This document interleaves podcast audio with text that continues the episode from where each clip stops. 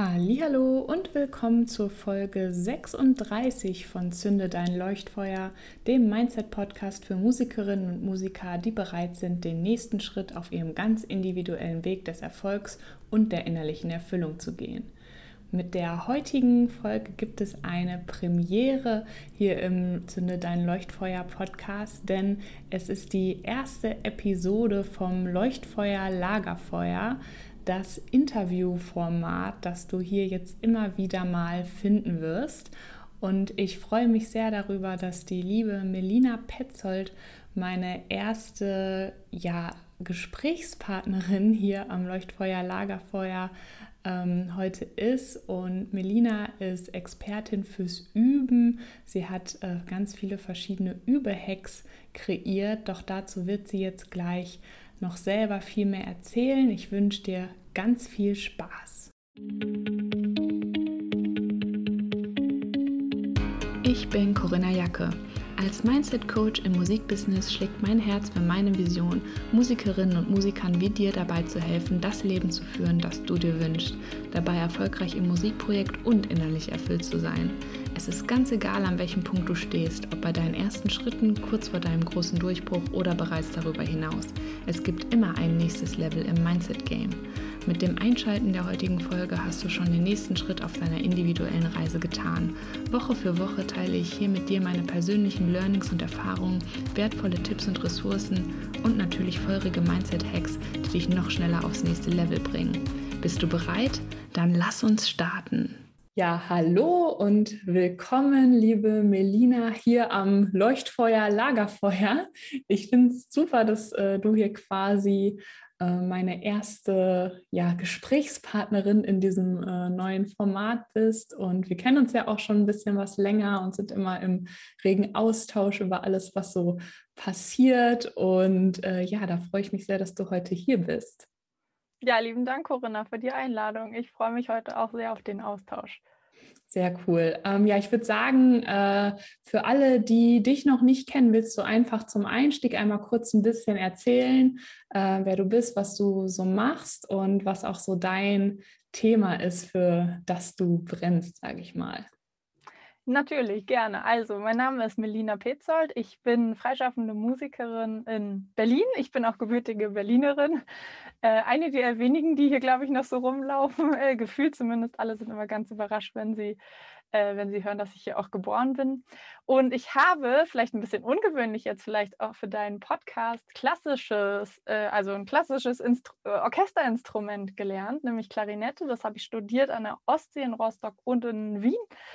Also einmal richtig im Norden und einmal im Süden sozusagen, nicht von Deutschland, aber zumindest ziemlich südlich.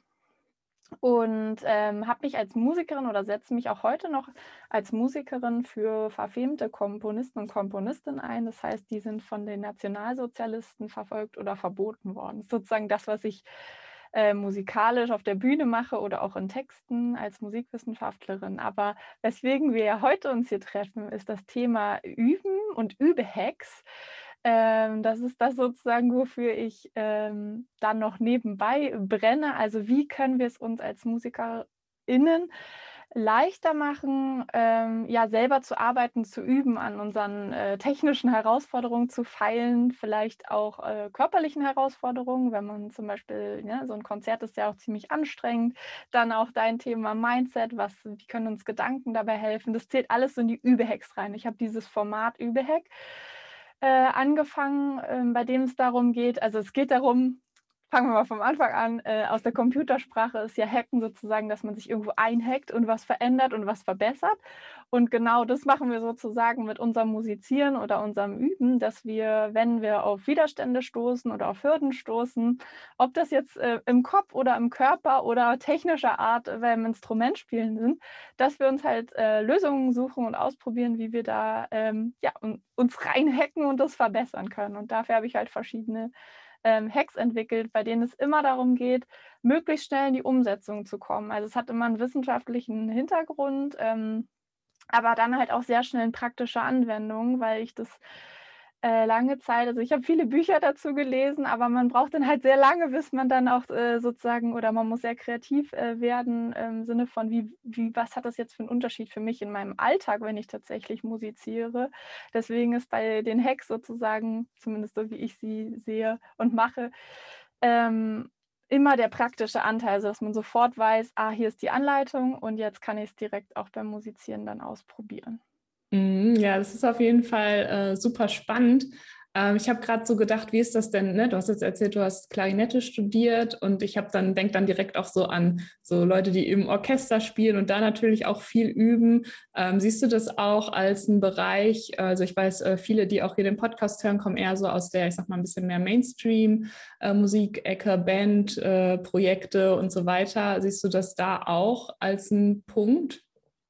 Also natürlich ist so, ich will gar nicht sagen, dass ich mich da jetzt so hundertprozentig gut reinversetzen kann, wie der Alltag jetzt als ähm, äh, Singer-Songwriterin zum Beispiel wäre. Aber äh, was wir ja alle gemeinsam haben, ist, dass wir äh, uns was erarbeiten wollen, musikalisch irgendwie, ob es jetzt was eigenes kreieren, also ein eigenes Stück, eigenes Lied ist oder halt auch technische Hürden zu meistern. Von daher glaube ich, also was ich so zumindest ähm, am Rande mitbekomme, ist das Wort üben nicht so verbreitet. Aber natürlich dieses, dass man alleine äh, zu Hause sitzt und was vorbereitet für eine gemeinsame Probe oder so, das ist eigentlich der gleiche Ablauf. Und natürlich auch dann Dinge, es gibt ja auch Hacks, die man für die Bühne zum Beispiel nutzt, um besser zu klingen nutzen kann, dass, ein, dass sich der eigene Klang verbessert. Das sind alles Themen, die, ähm, ja, glaube ich, einfach jeden und jede Musikerin betreffen. Mhm. Wie ist denn dein, äh, also hast du so eine Einschätzung, wo du sagst, man sollte, also ne, ich weiß, es ist aber so das äh, verbotene Wort, aber man sollte schon so und so oft mal üben, weil ich äh, kriege auch immer mal wieder mit, es gibt halt Acts, die sind dann so, okay, wir haben einen Auftritt nächste Woche, lass vielleicht mal noch mal vorher proben. Und es gibt die, die sich wirklich jede Woche, vielleicht auch zweimal die Woche treffen und das äh, alles durchgehen. Ähm, hast du da so ein bisschen sowas? Und das ist jetzt ja sehr von, von dieser Richtung, wir müssen das halt machen, damit es halt irgendwie gut klingt. Also hast du da irgendwie aus deiner Sicht was, wo man sagt, ähm, es macht schon Sinn, das häufiger zu machen und was hat es vielleicht auch für, ich sag mal, Benefits abseits von dem, dass man eben für den Auftritt halt probt?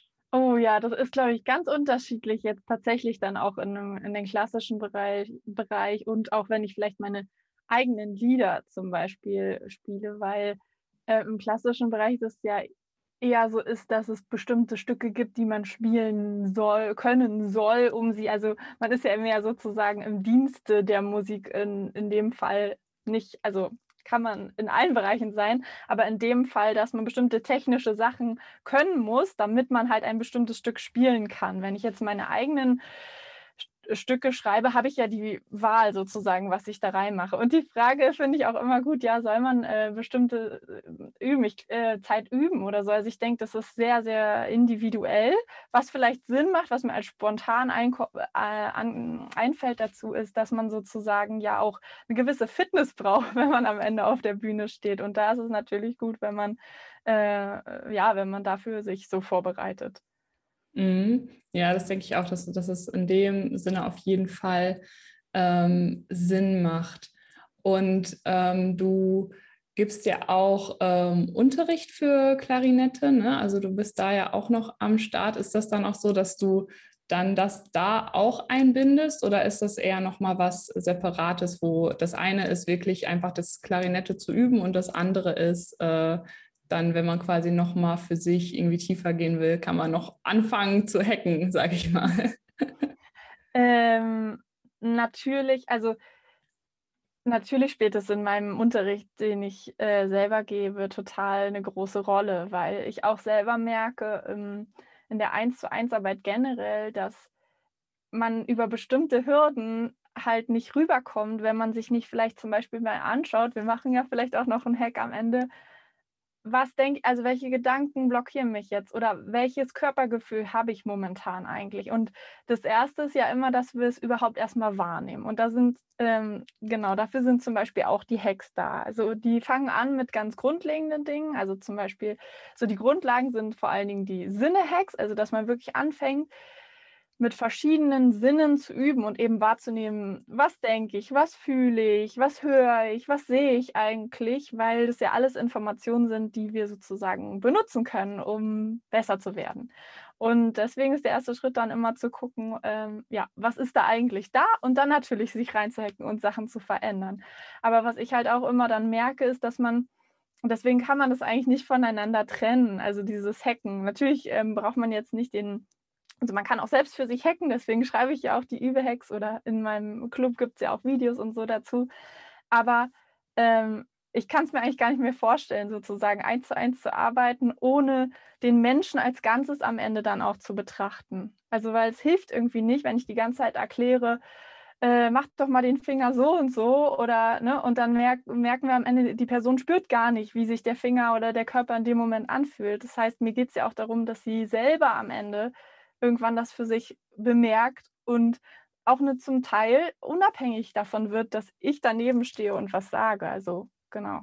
Mhm. Ja, das ist ja spannend, weil ich da so ein bisschen die Parallelen darin sehe, äh, wie ich ja auch dann äh, vor anderthalb Jahren so ein bisschen den Switch gemacht habe, nur von den How-to-Coachings, also was schreibe ich in die Booking-E-Mail, was schreibe ich irgendwie auf meine Website und so weiter, eben hin mehr und mehr das Mindset eben zu integrieren, weil es da eben auch diesen Zusammenhang gibt. Ne? Es bringt nichts, wenn ich einfach nur weiß, was schreibe ich in die E-Mail, wenn ich vom Mindset her nicht an mich selber glaube und so weiter und so fort. Ne? Das ist dann da auch so ein bisschen dieser Zusammenhang. Und ich finde es bei dir aber da wirklich äh, schön, weil das sozusagen noch ein Stück weiter geht, wirklich auch, wie du sagst, mit diesem Körperbewusstsein. Also da nicht nur sozusagen ne, das Mindset in dem Sinne richtig auszurichten, sondern auch in diese Verbindung mit sich selbst auf einer ganz körperlichen Ebene über diese Sinne und so weiter zu kommen, ähm, ist, glaube ich, was, wo äh, viele sich noch viel mehr bewusst werden können. Also ich mir auch jetzt nicht unbedingt beim Üben, weil ich spiele ja kein Instrument, zumindest noch nicht. Ähm, aber generell einfach so, ne, dieses Thema Achtsamkeit und so weiter spielt da auch mit rein, oder?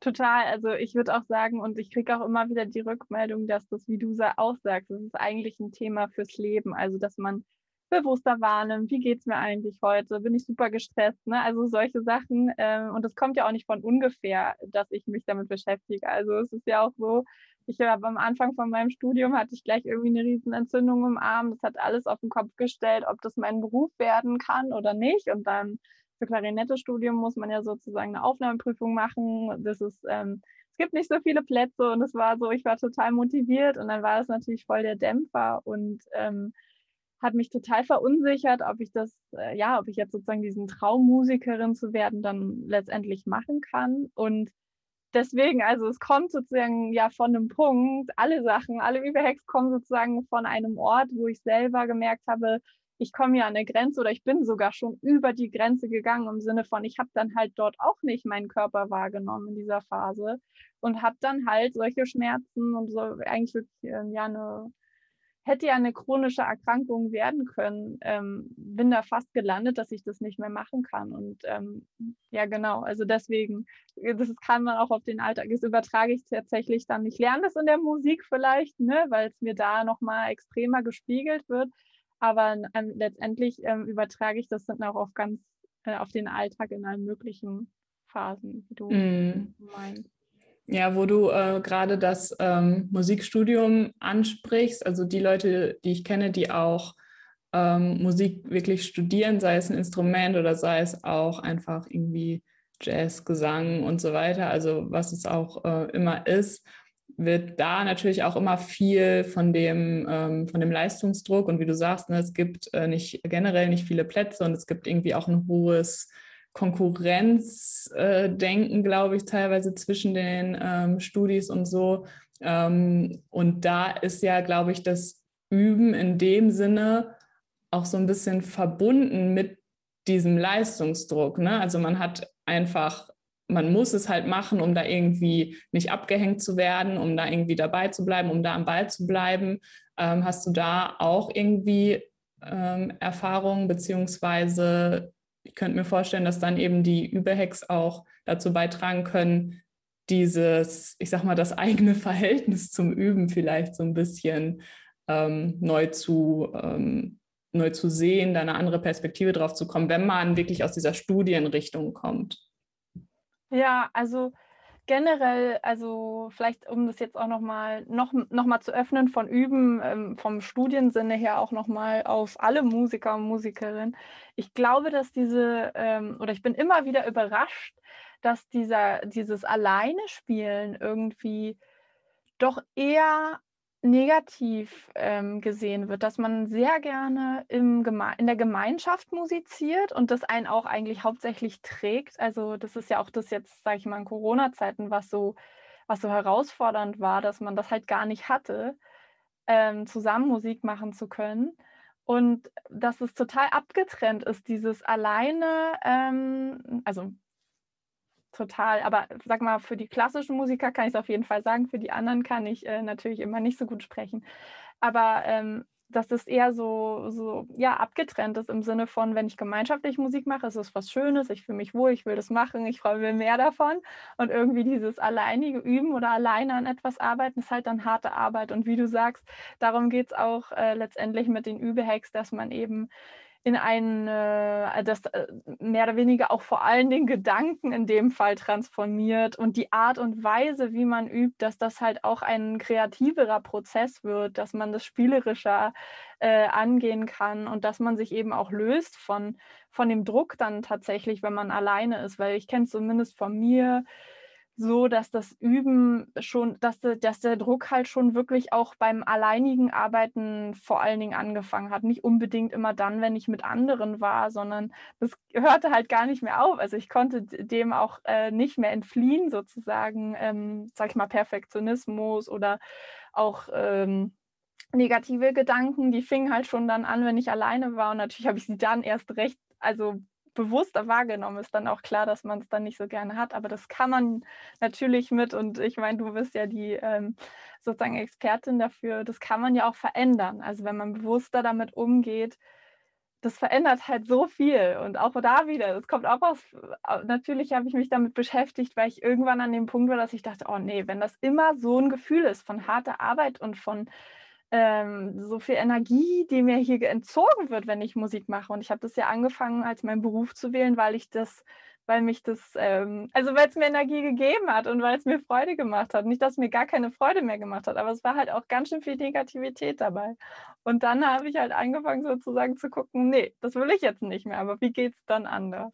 Ja, nee, das ist, äh, finde ich, sehr schön, vor allen Dingen, ne, wenn man dann eben selber auch diesen Schritt einfach macht und sagt, ich habe da so keine Lust mehr zu, was kann ich irgendwie verändern und was da jetzt bisher alles schon draus entstanden ist und was du machst, das ist ja super cool, dass du das dann eben auch mit anderen teilst und das weitergibst. Und ich würde sagen, damit äh, da hier die Zuhörer und Zuhörerinnen direkt auch was mitnehmen können, äh, wenn du magst, kannst du gerne auch ein Hack äh, mit uns teilen, wenn du da was hast. Gibt es da was, wo du sagst, das ist auf jeden Fall was, das können wir jetzt mal hier machen? Ja, also vielleicht nicht, ähm, also aus, wenn ihr jetzt im Auto sitzt, könnt ihr es nicht gleich machen, aber ich erkläre einfach mal, worum es geht und es ist nicht so kompliziert, dass man sich nicht merken kann und dann, wenn man das nächste Mal eben am Instrument sitzt oder singt oder so, das dann nicht auspacken kann. Also ich dachte, ein schönes Thema, äh, das hatten wir jetzt ja auch schon in dem Gespräch, sozusagen dieses Thema wie kritisch man eigentlich äh, ist mit sich selber, mit seiner eigenen Arbeit. Und ich glaube, das lässt sich jetzt dann halt auch ganz super in alle, für alle Musiker, Musikerinnen sozusagen übertragen, äh, ob man jetzt selber was schreibt oder gerade selber irgendein Stück lernt oder so. Ich kriege immer so viele Nachrichten von fange an und äh, ich bin dann super unzufrieden, einfach was, äh, ne, was da rauskommt und dann äh, komme ich in so eine Negativspirale und ähm, ja, das zieht mich dann so runter und natürlich hat es auch eine nachhaltige Wirkung, dass man sagt, oh, das war letzte Mal, also das muss man gar nicht so bewusst wahrnehmen, aber es war halt letzte Mal so unangenehm irgendwie und ich bin dann so ein negatives Gefühl reingekommen, dann will man ja davon nicht mehr. Und äh, was wir jetzt sozusagen oder was ich jetzt vorstellen will, ist der innere Kritiker-Hack. Also es geht darum, oder was ist, äh, es gibt immer so drei Kategorien bei mir, was machst du oder was, äh, was probierst du damit und wie geht es dann letztendlich? Und hier geht es halt darum, dass du ähm, dich mal löst von, diesen, von dieser Kriti von diesem kritischen Anteil von dir. Äh, das ist natürlich nur sozusagen übertragen imaginär möglich, aber das war was, was für mich einen extrem großen Unterschied gemacht hat in meinem eigenen Üben sozusagen, was das wirklich verändern kann. Das heißt, du fängst, du fängst an und du stellst dir vor, dass du eben jetzt mal den Kritiker von dir vor die Tür schickst und sagst, ist super, dass du da bist. Ich weiß, ich brauche dich auch, ja. Also es ist ja nicht nur schlecht, äh, kritisch zu sein oder perfektionistisch. Ich brauche dich ja auch, weil sonst wäre ich am Ende irgendwie ähm, jetzt nicht da, wo ich bin, oder dann würdest du mich nicht antreiben, dass ich noch besser wäre. Aber ich will jetzt auch mal eine Zeit haben, wo ich einfach experimentieren kann, wo ich jetzt erstmal reinkomme in eine Freude, äh, zum Beispiel in eine Leichtigkeit. Und da brauche ich dich momentan nicht. Ich hole dich gern wieder, wenn ich bereit bin, sozusagen meine Sache zu präsentieren, die, an der ich jetzt hier gearbeitet habe. Aber jetzt möchte ich erstmal einfach sozusagen reinkommen in einen gewissen Flow und vielleicht auch äh, was ja auch eine riesige Rolle spielt, zulassen, dass es mal schrecklich klingt oder dass mal gar nichts funktioniert und so weiter und so fort. Ja, dass ich es nicht immer sofort bewerte, sondern erstmal einfach probiere. Und ähm, genau, ich weiß, es klingt jetzt erstmal irgendwie so wie, äh, was soll das für einen Unterschied machen? Und ich habe genau das gleiche gedacht, als mir jemand diese Aufgabe gestellt hat und mach's einfach mal, probier es einfach mal aus, wie es ist, wenn du dir das wirklich vorstellst, Tür zu und dann fängst du an. Und es ist auch gar nicht so einfach, muss ich sagen, ähm, auch in dem Gefühl zu bleiben, weil du wirst auch merken, wie schnell eigentlich dieser, dieser kritische Anteil von dir sofort wieder zurückkommt und dich gar nicht in Ruhe lässt und du sofort wieder ins Bewerten gehst und dann mal einfach zu probieren. Wie fühlt sich das vielleicht an? Und wenn es nur irgendwie ein Bruchteil von einer Minute ist, wie fühlt sich das an, wenn ich es mal tatsächlich ähm, schaffe? Und da kann halt diese Vorstellung ähm, super hilfreich sein, wirklich so die Tür zu schließen. Wie fühlt sich dann an, wenn man jetzt arbeitet, ohne dass man sofort bewertet wird? Und wenn es auch schrecklich klingen darf, ohne ähm, dass man, ist ja niemand da, aber man selber bewertet halt so wahnsinnig schnell.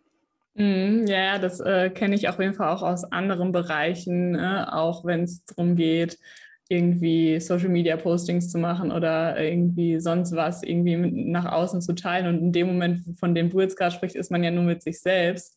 Und von dem her finde ich das einen super spannenden Hack auf jeden Fall. Und äh, alle, die zuhören, wenn ihr das ausprobiert, äh, teilt gerne ruhig auf Social Media, wie es euch damit geht und äh, tag die Melina und mich da gerne. Wir teilen gleich am Ende noch, äh, wo ihr die Melina finden könnt. Und was ich gerade noch gedacht habe, meinst du, das könnte auch funktionieren, wenn wir jetzt wieder ähm, vom Bandkontext reden, dass man, wenn man eine Bandprobe hat, dass man sich quasi auch zusammen darauf einigt, äh, dass man sagt, so, wir machen jetzt mal eine Probe und jeder schickt mal seinen Kritiker. Also wir sind hier fünf Leute und die fünf Kritiker gehen jetzt mal vor die Tür und wir lassen einfach mal ein paar Sachen passieren, die vielleicht normalerweise gar nicht erst entstehen würden. Finde ich eine super gute Idee. Also ich kann, äh, das, das werde ich auch vielleicht mal mit einem Ensemble ausprobieren, weil was ich halt nur auch selber dann bei mir gemerkt habe, dass gewisse Lösungen, ich hatte keinen Zugriff auf bestimmte Lösungen, weil ich vorher immer schon bewertet habe. Also, ich, um ein konkretes Beispiel zu machen, ich habe ähm, ähm, hab zum Beispiel mich sehr auf den Klang lange fixiert. Und wenn was nicht gut geklungen hat, dann habe ich den, den Weg, dann habe ich da nicht weiter probiert, weil ich dachte, oh nee, das klingt nicht gut. Ne? Also bewertet, zack, Kritiker war da, oh nee, das klingt nicht gut, machst du mal nicht weiter. Das Problem war aber dahinter, nach diesem, das klingt nicht gut, war halt eine neue Erfahrung. Vielleicht irgendwie ein ganz cooler Sound oder irgendeine abgefahrene Technik, die man jetzt entdecken konnte, wofür, wofür man eben mal so seine Klangideale loslassen musste. Und gerade für sowas war das zumindest für mich super interessant und kann ich mir auch im Bandkontext super vorstellen, dass man da irgendwie vielleicht denkt, boah, sowas haben wir noch nie vorher gehört. Ne? Das ist halt dann auch irgendwie möglich auf einmal. Das ist auch ziemlich cool, ja. Ja, cool. Dann also auch da an alle, die in der Band sind, probiert das gerne mal aus den inneren Kritiker-Hack und äh, lasst uns wissen, wie es euch damit geht. Ja, mega spannendes Thema auf jeden Fall. Äh, hast du noch irgendwelche abschließenden Worte oder irgendwas, was du noch äh, mitgeben möchtest? Du kannst auch gerne noch mal erzählen, wo man dich findet ähm, oder wo Leute noch mehr Sachen von dir finden können, wenn sie jetzt sind, zack, zack, zack, ich muss jetzt mein Üben einmal durchhacken und will da jetzt starten. Wo können sie das alles finden?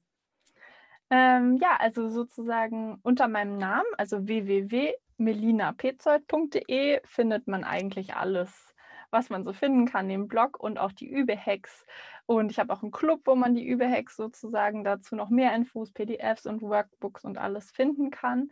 Und ähm, könnte ich noch mitgeben? Ja, es geht halt eigentlich darum, sozusagen diese eigene Arbeit ähm, einfach irgendwie auf eine neue Art und Weise zu, zu gestalten und halt genauso, wie man sich das eigentlich wünscht. Also natürlich ist es nicht immer irgendwie Konfetti und Einhörner und so, ist klar, ne, dass es da Phasen gibt, die auch herausfordernd sein können. Aber ich finde, ähm, dieser Fokus, einfach immer wieder sich zu fragen, wenn es gerade nicht so ist, wie es ist, wie möchte ich es haben und wie kann ich da vielleicht hin? Und genau dafür sozusagen sind diese Übehacks da, um zu gucken, um was Neues ausprobieren zu können, hinzugehen, zu sehen, ah, bin da gerade Kritiker-Hack, das probiere ich jetzt einfach mal aus. Ich weiß nicht, ob es die Lösung ist, aber ich habe mal einen Ansatz sozusagen dafür. Mhm, genau, das ist super. Also da auch einfach wieder ne, aus der Perspektive, da sind wir ja auch wieder mitten beim Mindset, ne? nicht nur von dem, irgendwie klappt das bei mir alles nicht, alles ist doof und lässt sich dann sozusagen von der Spirale runterziehen, sondern wirklich auch proaktiv zu gucken, was gibt es für Möglichkeiten, wo kann ich noch was lernen, wo kann ich was ausprobieren, wo kann ich dran wachsen. Das ist ja generell da auch einfach eine ganz entscheidende Entscheidung, für welche Perspektive ich mich da entscheide. Von dem her ist das, finde ich das sehr passend. Ja, schön. Dann äh, bedanke ich mich sehr bei dir für diese erste Runde am Leuchtfeuer Lagerfeuer. Und äh, ja, wir äh, sehen uns ja sowieso bald wieder. Genau. Und vielen Dank, äh, dass du da warst. Ich danke dir. Mach's gut. Tschüss. Vielen lieben Dank dir fürs Anhören der heutigen Folge. Wenn dir gefallen hat, was du gehört hast, freue ich mich wahnsinnig über deine Bewertung meines Podcasts bei iTunes oder über dein Follow bei Spotify. Und ich bin neugierig, was war dein Highlight oder größter Aha-Moment der Folge? Lass es mich wissen, indem du einfach einen Screenshot von der Folge machst und mich damit in deiner Instagram-Story text. Einfach unter corinna.musikercoaching. So erfahren gleich auch noch mehr Musikerinnen und Musiker von deinen Learnings und wir können noch mehr tolle Menschen auf unserer Reise hin zu Erfolg und innerlicher Erfüllung mitnehmen. Ich freue mich jetzt schon riesig auf die nächste Folge. Bis dann!